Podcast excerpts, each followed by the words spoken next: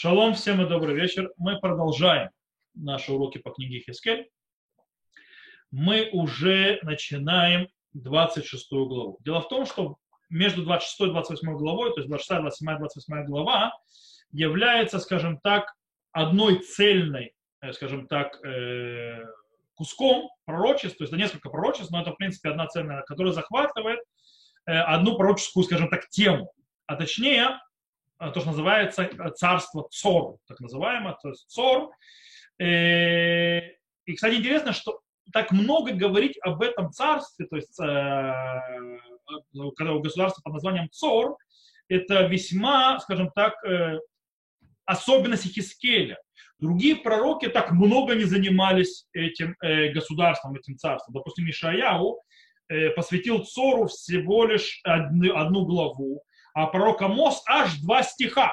Э, то есть аж два стиха он посвятил им посреди пророчества, которое говорит «Альшлуша пшаим баларбалу ашивейну». То есть да, о трех грехах, я четырех не вернулся и так далее.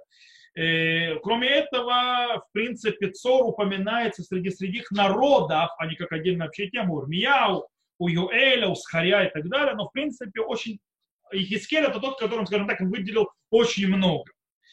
Э, дело в том, что то, что мы сейчас увидим то, что мы прочитаем, что проблема Цора в том, что она, то есть Цор, это царство, тоже радуется от падения Иерусалима, от разрушения. И поэтому, в принципе, э, вот эти вот, скажем так, пророчества о разрушении Цора, о, той, о судьбе, которая желает Цор, э, стоит рядом с нашими предыдущими главе, главами, которые мы говорили, то есть предыдущие народы, у которых тоже есть большая радость от падения Иерусалима. Э, есть, правда, некоторые особенности у царства Цор. То есть Цор, э, она немножко, скажем так, э, особенное царство, потому что мы говорим не об империи, Э, скажем так, это не империя, это даже государство, не, которое не находится на большой территории.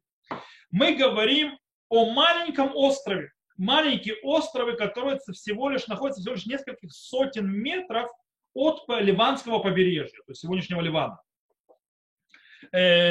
Сегодня, кстати, Цор является частью Ливана уже, без побережья, без моря точнее. Но когда-то это было э, островов, которые находятся где-то метров 200-300 от э, самого побережья, до того, как Александр Македонский, скажем так, завалил это все то есть землей и построил, в принципе, проход для того, чтобы зайти в Цор и захватить его. Вот. Э, и дело в том, что находится Цор на острове. Это, в принципе, государство находится все на маленьком этом острове.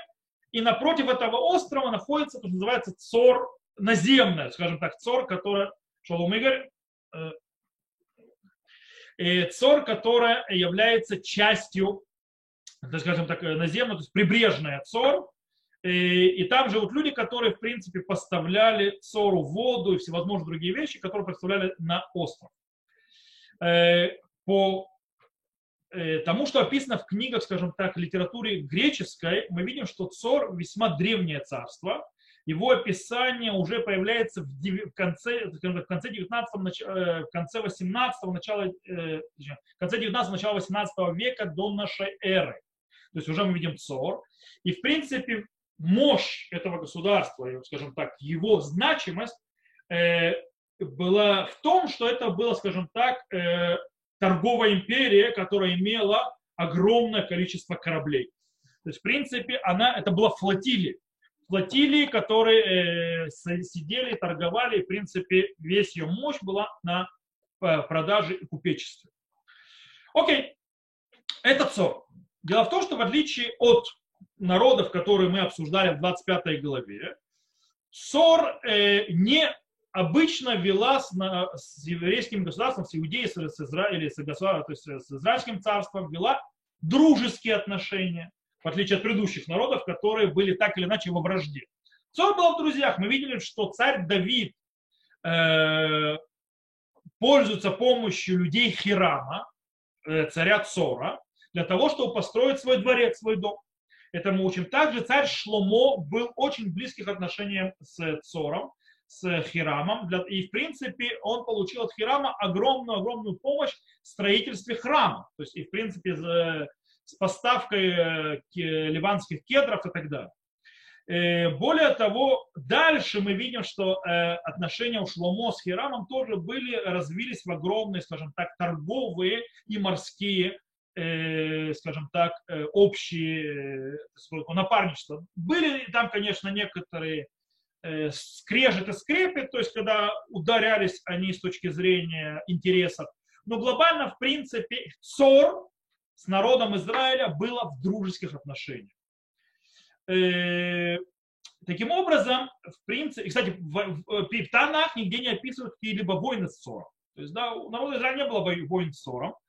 И таким образом увидеть ссор между радующимся падению Иерусалима немножко, скажем так, вместе с старыми врагами народа Израиля, немножко, скажем так, удивительно вызывает вопрос. И причина э, радости Цора мы поговорим чуть дальше. И, в принципе, то есть, такое введение мы сделали, чтобы мы понимали, о ком мы говорим. Дело в том, что в нашей главе, в нашей главе у нас есть по-настоящему четыре пророчества от Цор. Небольших, маленьких пророчеств от Цор. И в них разные аспекты падения от Цор. Итак, начнем с первой, э, первого пророчества, с объяснением, с которого, в принципе, это два стиха таковые. И было в одиннадцатом году, в первый день месяца, было слово Господа э, ко мне сказано, Сын человеческий, за то, что сказал Цор о Иерушалайме, ага, сокрушен он врата народов, торговли, врата народов торговли обращена ко мне, я наполнюсь, ибо опустошен он. О, в этом просто видим, в чем была великая радость Цора. Э, радость Цора отличается от радости других народов, э, которые мы читали в предыдущей главе. Э, несмотря на то, что Цор тоже говорит злорадное «ага», как говорили, например, амонитяне, Бнеамон, но для, для его злорадства или его радости совершенно другое объяснение. Это не какой-то, скажем так, месть или какой-то теологический э, вопрос э, с богами и так далее. Все очень просто. Экономический интерес. Экономический интерес абсолютно, причем явный экономический интерес. Иерусалим являлась, если я прочитаю на иврите, то есть это Бен Адам, Яэн, Ашер, Амрат, Сора, Иерусалим, Хаах, Нишбира Длатот Амим. Иерусалим называлась Длатот Амим, врата народа, а точнее город, как говорит Радак, Шаюних Насим Юцеба Сухарим Бесохратам Миколя Амим. Заходили в Иерусалим торговцы со своей торговлей, то есть со своими товарами из всех народов. Нужно не забывать, что земля Израиля лежала на в принципе, это проход, через нее проходил шелковый путь торговый. Э, это был перекресток э, прохода через, из Азии в Африку. И таким образом, или, допустим, с Индии, то есть, да, тоже караваны проходили через землю Израиля на север и так далее. То есть, в принципе, все движение Ближнего Востока, так или иначе, Дальнего Востока, Африки сосредотачивалось на земле Израиля. Иерусалим как столица, сидящая, была Э, в принципе, сосредоточение своими рынками и так далее, в принципе, торговым центром, перекрестком торговых дорог. Таким образом, она называлась Длатота э, Амин, то есть врата народа. И Цор теперь то есть, видит себя, что после того, как Иерусалим пал, опустошен, то Цор видит, что она займет эту нишу торговую. То есть, да, в принципе, Цор, то есть теперь к ней придут эти народы, они к ней зайдут, как сказано, Э, мне я наполнюсь, ибо опустошен. То есть я наполнюсь народами, говорит Цор, потому что опустел народ. То есть, в принципе, э, как сказано у Радака, мале они минга Ирушалай Махарова. То есть я наполнюсь э, от теми, теми, кто был, от Иерусалима, города, то есть разрушенного города. То есть, в принципе, получается, то есть Цор абсолютно не используя, не испытывает никаких, скажем так, э, сострадания, не испытывает, скажем так, какого-то траура, не испытывает какого-то сопереживания с э, падшей царством Иудеи, с Иерусалимом, с которым был до этого, в принципе, в дружеских отношениях.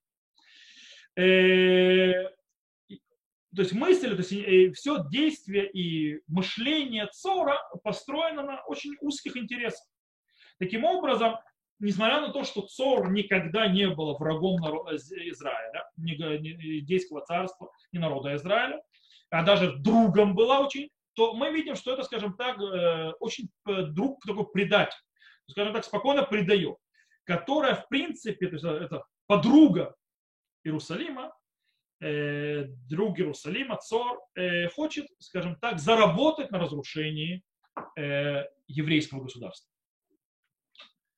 Таким образом, э, напротив, скажем так, весьма мерзопакостного э, мышления Цора, сразу же приводится э, наказание, которое ожидает Цор.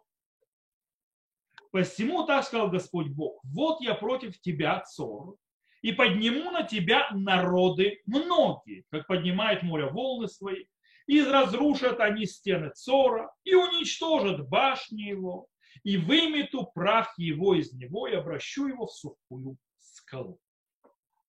Местом для рыболовных сетей станет он посреди моря, ибо говорил слово Господа Бога, и станет он добычей народа и жители окрестности его, что в поле мечом будут убиты и узнают, что я Господь. Имеется в виду, кстати, в окрестности, имеется в виду также цор, который находится на земле, то есть, в принципе, те, которые так или иначе связаны с царством цор. То есть, что мы видим? Наказание очень понятно, то есть то, что мы прочитали. Скажем так, очень понятно, абсолютно. Государство, которое находится на э, э, на острове, Ей было недостаточно своей торговли своей, скажем так, э, влияния своего и богатства, которое было из этой торговли.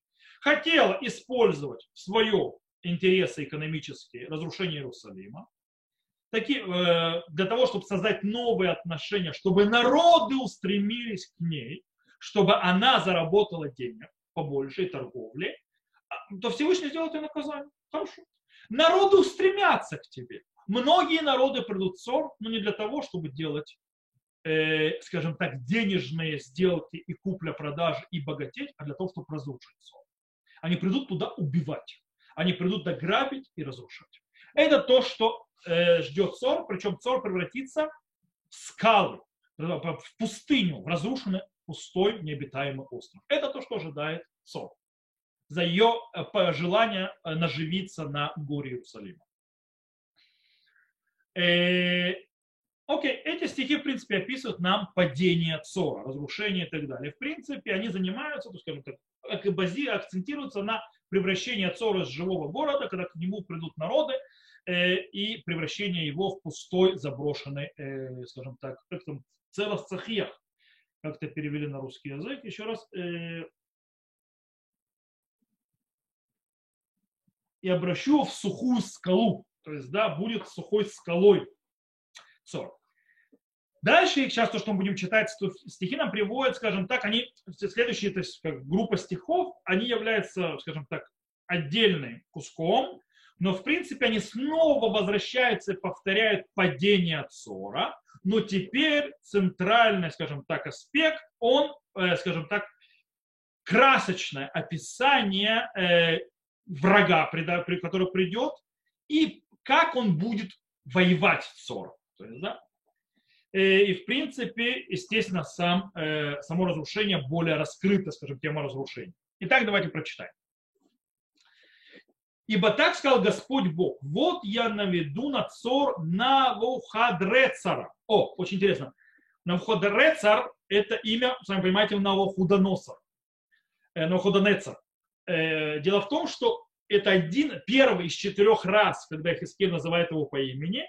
И очень интересно, что в Хискеле он называет по-другому, чем он вошел в других пророчествах и вошел потом, в конце концов, в историю. Э, Хискель называет Навуходоносора или Навуходоносера Навухадерецер, то есть другим именем немножко.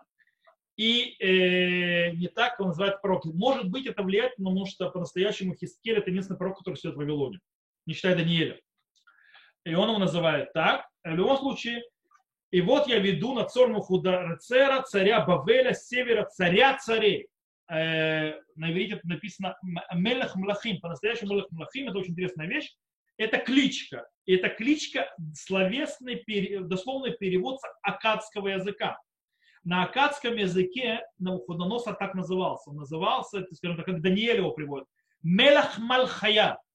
Мелах Малхая, так Даниэль на арамейском его называет. В принципе, это его кличка на акадском языке царь царей, то есть император. Э, то есть он царь многих царств, э, император, другими словами. Это его кличка, это действительно, то есть его также называют Ихискель. Так вот, и придет царя Цибавея, севера царя царей, с лошадьми и с колесницами, и с всадниками, и с ними толпа и народ многочисленный. Жители овец твоих в поле мечом убьет и поставит против тебя вал, и насыпет против тебя насыпь. Помните, вал, насыпь? Мы уже говорили про Александра Македонского, сейчас разберемся. И воздвигнет против тебя заслон, и стенобитные машины установит у стен твоих, и башни твои разрушит мечом, мечами своими, Пыль от множества коней его покроет тебя, от шума конницы, и колеса колесницы трясутся стены твои, когда войдет он в ворота твои, как входит в город сломлен. Копытами коней своих истопчет он все улицы твои, народ твой мечом убьет, и памятники мощи твоей на земле. И памятники мощи твоей на землю падут. И похитят богатство твои, разграбят товары твои, и обрушат стены твои прекрасные дома твои, разрушат, и камни твои, и деревья твои, и прах твой в воду сбросят. И пресеку гул песен твоих, звук киноров твоих не будет слышен впредь. И обрещу тебя в сухую скалу, местом для сетей рыболовных станешь, не будешь отстроен вновь, ибо я, Господь, говорил слово Господа Бога. Итак, в принципе, такое дословное описание разрушения Цора показывают нам три этапа разрушения. Во-первых, осада. Осада на стены города, на его крепости и, в конце концов, разрушение этих э, крепостей и стен. Второе, э, скажем так, вход а множества колесниц, э, а также лошадей внутрь города. И третий этап, в конце концов, удар мечом, то есть, в принципе, убийство внутри города, и, естественно, мародерство, разрушение, которое приводит город к абсолютному, тотальному разрушению.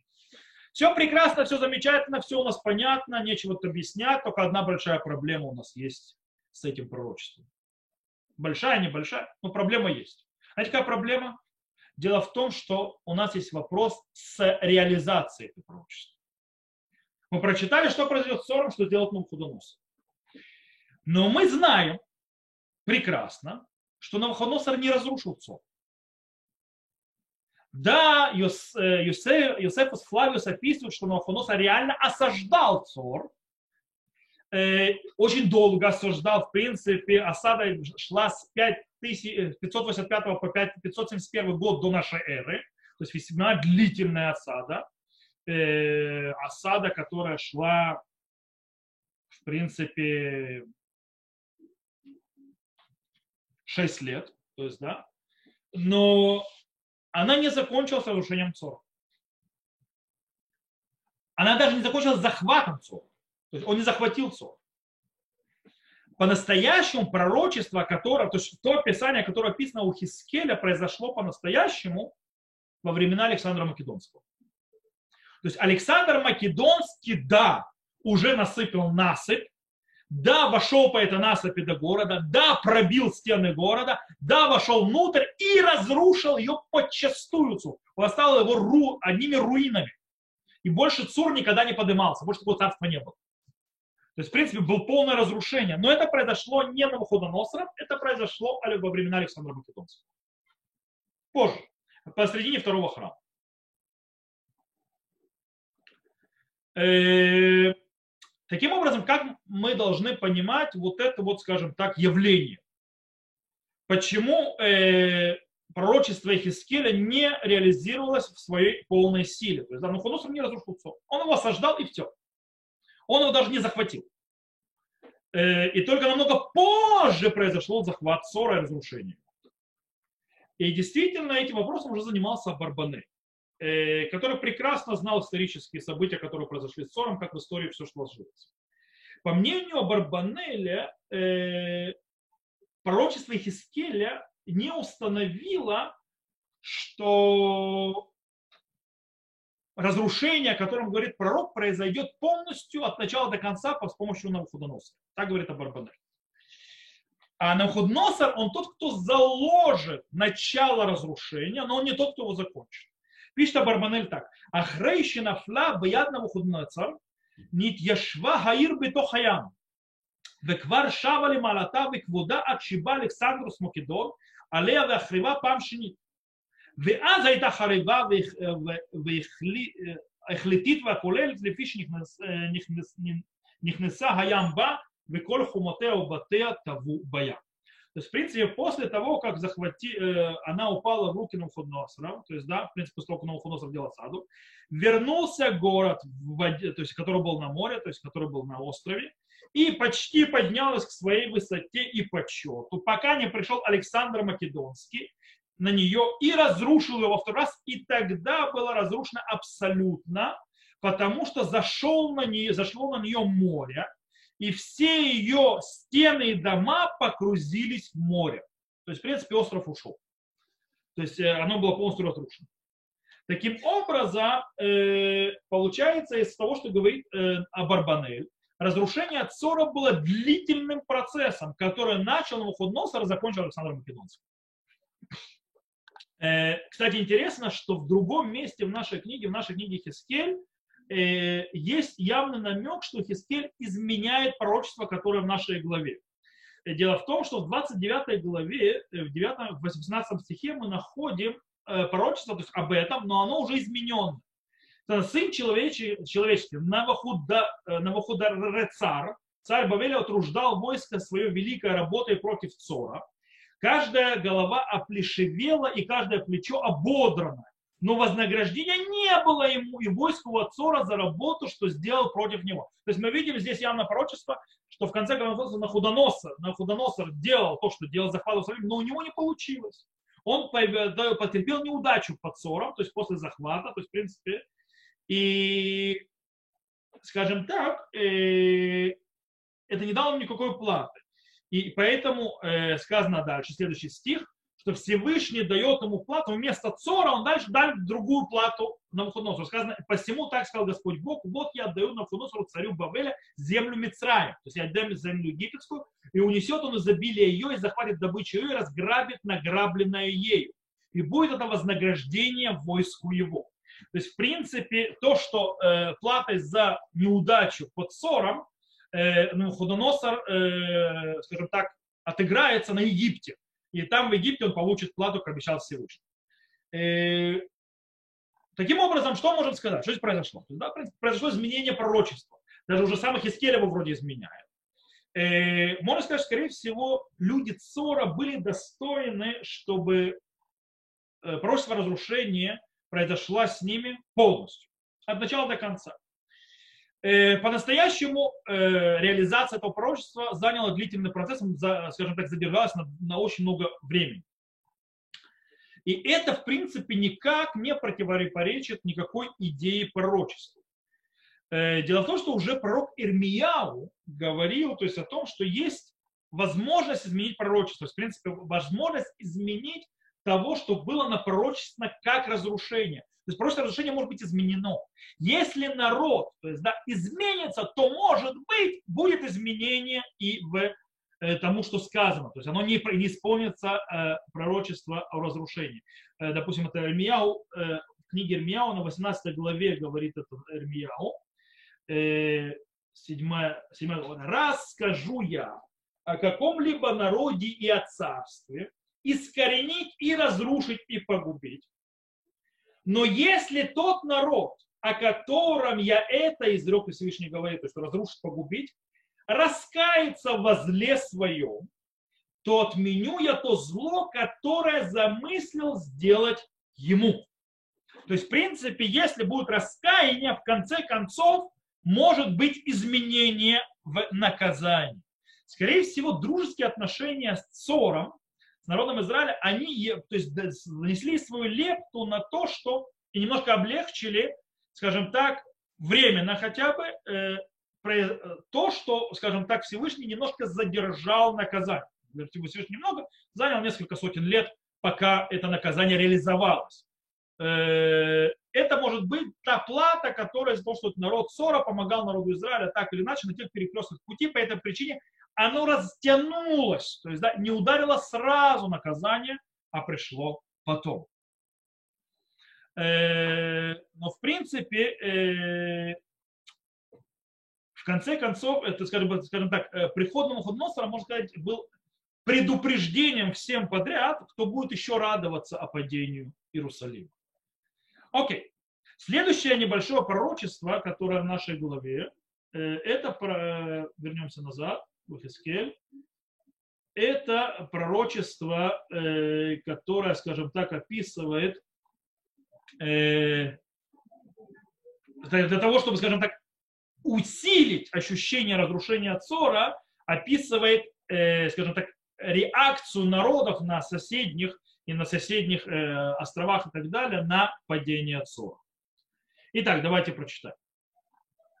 Так сказал Господь Бог Цору, от шума падения твоего, от стона убиваемых в жестокой резне среди тебя, не содрогнутся ли острова?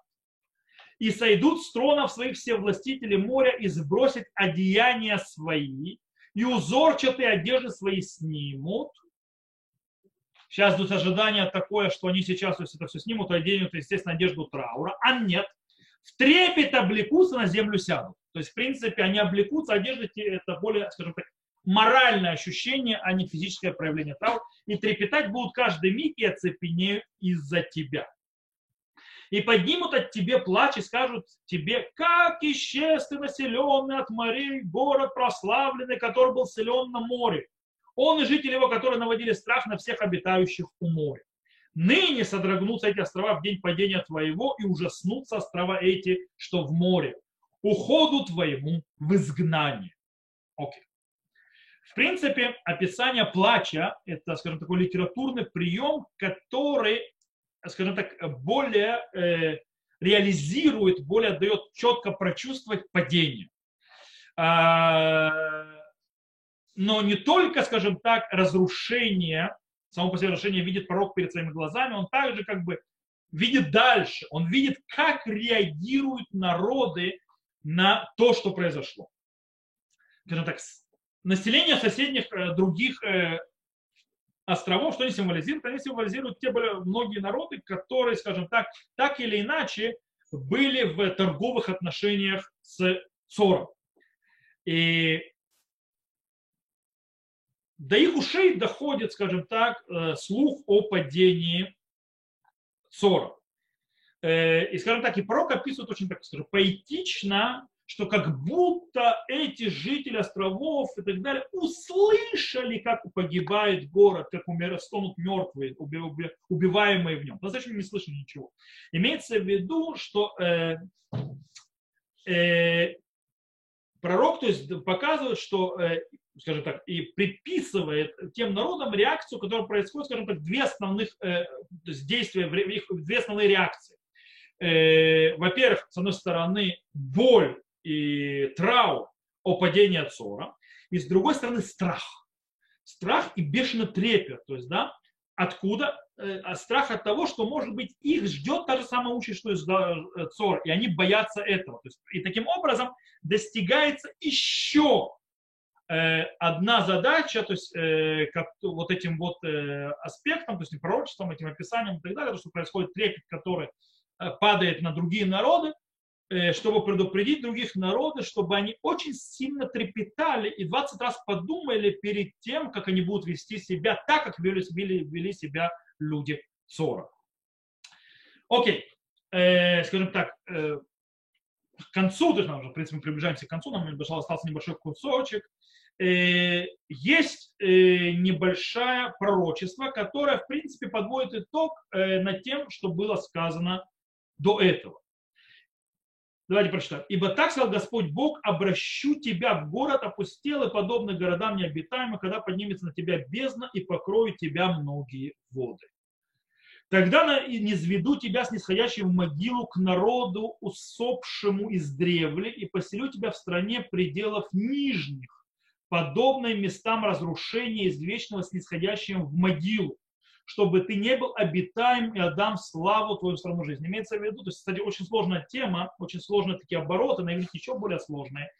Э, Раша объясняет, имеется в виду, что, э, что твое великолепие отдам потом в Иерусалим, так говорит Раша. В принципе, все объяснения говорят, что с падением Цора, уходом, скажем так, в преисподнюю Цора, то его великолепие, то есть его э, вот это вот великолепие этого царства перейдет в другие места, где есть жизнь и так далее. И э, в любом случае мы видим, что не очень приятные вещи ожидают Цор. Закай последний стих говорит, ужасом сделаю тебя, и не станет тебя, и будешь иском, но не будешь найден. Такая Атлантида. Уйдет под землю, может быть, оттуда и появилась сказка про Атлантиду. Уйдет, то есть богатый город, который ушел под воду. Причем реально в исторически ушел под воду. По причине того, что разруш... после разрушения, которое было сделано Хуносу, что море зашло и поглотило его. Э, ужасом э, сделаю тебя, не станет, ты будешь иском, но не будешь найден больше во веки слова Господа Бога. То есть после того, э, как полностью пророчество разрушения Цора реализируется, царство Цора полностью будет разрушено, и она, скажем так, присоединится к находящейся в преисподней. А точнее, в принципе, больше его никогда это царство никто не найдет. Оно уйдет под море навсегда и не будет найдено. В принципе, еще раз повторяю, думаю, что вот отсюда появилась легенда об Атлантиде. Что богатое государство, которое ушло под море. В принципе, это вошло в греческую мифологию. И не зря вошло в греческую мифологию, потому что, обратите внимание, кто, в принципе, привел к тому, что это, мой, это э, царство ушло под воду, то есть разрушилось так, что из моря, в конце концов, из-за того, что был этот вал, который был насыплен, и в конце концов из-за разрушения море поглотило и также описано в пророчестве, море в конце концов поглотило Цор, э, Александр Македонский. Таким образом, наверное, так это вошло в Атлантиду. Наверное, это причина. То, на этом мы закончили 26 главу, сегодняшний урок. Все, кто слушал запись, как всегда, всего хорошего. На этом мы заканчиваем запись. До новых встреч.